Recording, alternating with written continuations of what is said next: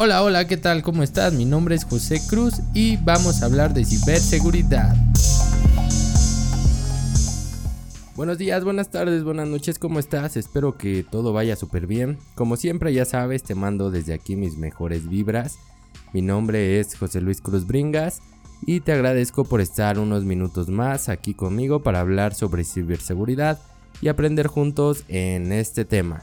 Nos puedes seguir en nuestras redes sociales, nos encuentras como EasySecMX en todas ellas, también en nuestra página www.easysec.com.mx, en nuestro blog blog.easysec.com.mx, te invito a que vayas a leerlo, a compartirlo, porque ahí estamos constantemente, bueno, semanalmente subiendo artículos diferentes en materia de ciberseguridad que te aseguro que te ayudarán mucho para poder incrementar tu conocimiento en esta materia. También mi Twitter personal es José Cruz Bringas, ve a seguirme porque estamos ahí compartiendo información que te puede ayudar bastante. Y bueno, si quieres enviarnos un comentario, un mensaje o te interesa algo, por favor envíanos un correo a contacto Ahí con gusto estaremos respondiéndote y si te interesa algún tema específico, algún punto que quieras que tratemos muy específico, también podemos hacerlo. Déjanos tus comentarios en nuestras redes o bien envíanos un correo y con gusto estaremos hablando de ello para poder asesorarte y para poder informarte un poco más sobre ciberseguridad. Y bueno, el día de hoy vamos a hablar sobre un tema que a mí me gusta mucho platicar y es sobre los insiders. Si me sigues de hace tiempo, sabrás que los primeros episodios hablamos un poco sobre ello, sobre una experiencia que tuvimos con un cliente. Y bueno, ahora vamos a tratar nuevamente el tema de insiders porque creo que es muy necesario y porque creo que se está viendo muchísimo más, se está incrementando en las empresas y más por el tema de la pandemia, más porque podemos dejar de colaborar con algunas personas y ellos se molestan y generan ahí algunos problemas. A este tipo de personas también se les conoce como insiders o amenazas internas y son usuarios con accesos legítimos a los activos de nuestra empresa que usan este acceso ya sea de forma maliciosa o no para causar daños a la organización. Las amenazas internas no necesariamente son empleados actuales, también pueden ser ex empleados, contratistas o socios que tienen acceso a los sistemas o datos de una organización. Dado que las amenazas internas representan el vector principal para el 60% de las violaciones de datos o fuga de información, las organizaciones deben analizar las amenazas que atraviesan su puerta todos los días con tanto rigor como se protege el perímetro contra los atacantes externos. Es por eso que hemos visto también un incremento en exámenes de confianza para las personas porque pues saben muchas organizaciones que por ahí se puede ir y una persona no confiable que puede robar nuestra información generaría bastantes problemas principalmente económicos para la organización. Pero ¿por qué debemos de tener cuidado? Pues en un informe que recientemente publicó el SANS sobre las amenazas avanzadas, se identificaron brechas importantes en la defensa de amenazas internas o insiders, impulsadas principalmente por la falta de visibilidad en el comportamiento de los usuarios, así como la administración de los privilegios en las cuentas de los usuarios, que representan un objetivo pues más atractivo para casos de phishing o robo de credenciales. El detectar estas amenazas internas o insiders no es una tarea fácil para los equipos de seguridad. Algunos usuarios ya tienen acceso legítimo a la información y los activos de la organización. El gran desafío que yo veo aquí es distinguir entre una actividad normal de un usuario y una que puede ser maliciosa. Existen personas que saben dónde residen los datos confidenciales dentro de la empresa y a menudo tienen niveles de acceso bastante elevados a esta información, lo que podría generar ahí un pequeñito, pequeñito problema. Como resultado, la fuga de información o la violación de datos interna suele ser más costosa para las empresas que una causada por un atacante externo. Esto es muy importante. Es bastante, bastante importante que lo sepas. En un estudio que realizó el Ponemon Institute, los investigadores detectaron que el costo promedio anual de una amenaza interna fue de 8.76 millones de dólares, mientras que el de una persona externa o una violación externa ronda entre los 3.86 millones de dólares.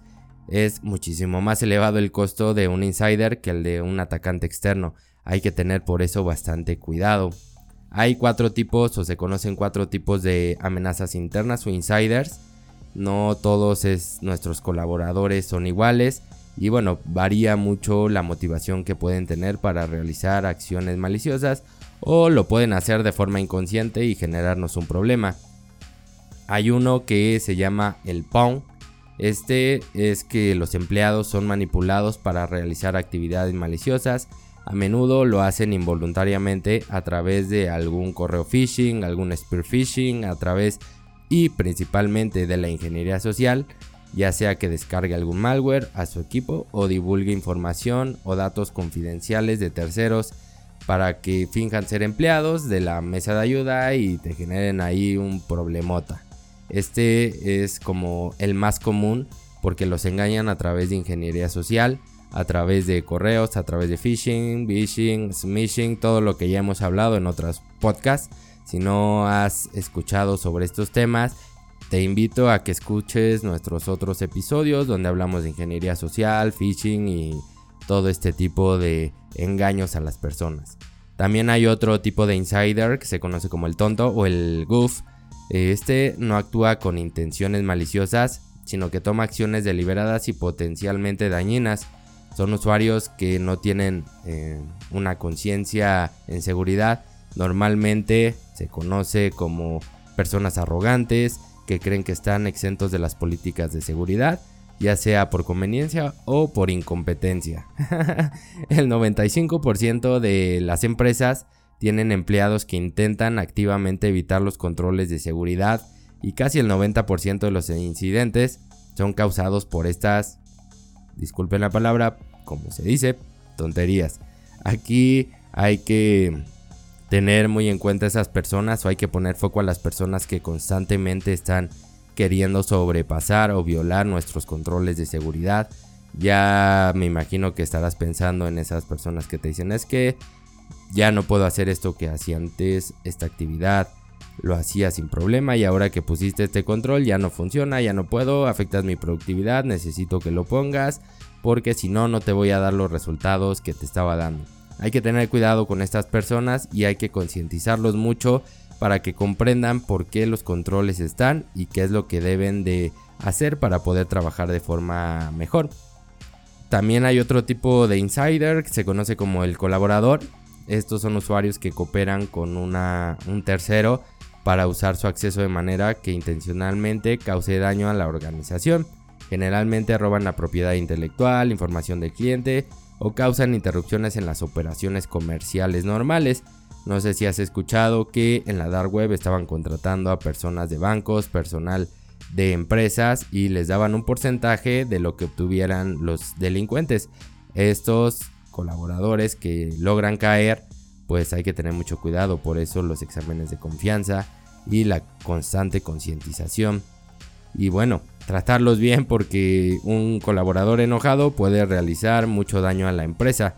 Hay otro que se conoce también como el lobo solitario o el lone wolf, que bueno, son completamente independientes y actúan maliciosamente sin influencia o manipulación externa son especialmente peligrosos cuando tienen niveles elevados de privilegios como los administradores del sistema o la base de datos. ¿Cuántas veces hemos escuchado que el administrador del sistema renunció, simplemente dejó de asistir a la organización y dijo es mi último día, se llevó los accesos, se llevó todo y nos generó un problema bastante bastante fuerte en cuanto a la administración de nuestros equipos, de lo que sea que él tuviera acceso. Y pues Ahora, ¿cómo podemos evitar este tipo de incidentes o este tipo de personas dentro de nuestras empresas? Pues bueno, para detectar eficazmente las amenazas internas, primero tenemos que pues comenzar cerrando las brechas o tenemos que tener visibilidad de lo que están haciendo en nuestra información, agregando soluciones de monitoreo y bueno, algún tema de protección de datos y detección de comportamientos de usuario, ya sea por inteligencia artificial, machine learning o bueno, hay casos de uso que tú implementes, perdón, en algún CIEM, en algún gestor. Esto te va a ayudar bastante para poder detectar estos comportamientos. Aquí se recomienda que tengas una solución robusta, una solución que te dé toda esta información. Principalmente en materia de DLP, hay algunos DLP que te ayudan a poder detectar comportamientos de usuario a través de inteligencia artificial y saber antes de que uno de ellos se lleve tu información, poder detectarlo y bueno, tomar medidas preventivas. También es muy recomendable manejar el tema de registros de acceso, autenticación, cambios de claves, el mantenimiento de nuestro directorio activo. Si un usuario se va, si un usuario lo vamos a despedir, pues hay que controlar, hay que eliminar todos sus accesos, hay que bloquearlos, desactivarlos y bueno, ahí todas las buenas prácticas que tenemos que realizar para cuando un usuario se va de la organización. Una vez que la información también la tenemos ya centralizada, se pueden realizar modelos de comportamientos de nuestros usuarios y asignar algunos valores de riesgo, como descargas a medios extraíbles, envío de información a través de correo, envío de datos a través de WhatsApp, ahora que está muy de moda el uso de WhatsApp en las empresas, o Telegram lo podemos detectar. Con muchos de estos datos o una suficiente cantidad de datos históricos se puede crear una línea base de comportamiento normal de nuestros usuarios. Lo que te comentaba en otro podcast el monitoreo ahí te ayuda a detectar cuál es el comportamiento normal para que después tú puedas detectar y generar políticas para cuando esto sobrepase nuestros umbrales puedes crear tu línea base a través de el monitoreo. Cada tipo de insider tiene síntomas diferentes o comportamientos diferentes, por lo que los equipos de seguridad deben de diagnosticarlos correctamente, principalmente comprendiendo las motivaciones de los atacantes. Esto ayuda a que los equipos de seguridad puedan ser más proactivos y mejoren todo, principalmente su enfoque para este tipo de defensas. Y con eso hemos llegado al final de este episodio. Quisiera hablar un poquito más, pero ya nos estamos pasando del tiempo. Te recuerdo, mi nombre es José Luis Cruz Bringas. Nos encuentras en todas las redes sociales como EasySecMX, en nuestro blog blog.easysec.com.mx, nuestra página www.easysec.com.mx, en mi Twitter personal José Cruz Bringas y bueno, en nuestro correo contacto arroba Te invito a que vayas, nos leas, nos escuches y que compartas nuestro contenido si te parece interesante. También que nos dejes tus comentarios sobre todo lo que estamos haciendo para ti, que lo hacemos con bastante, bastante gusto. Te agradezco por haberme escuchado estos minutos. Y te recuerdo que la siguiente semana tenemos una cita nuevamente para hablar sobre ciberseguridad y seguir aprendiendo juntos. Nos vemos la próxima.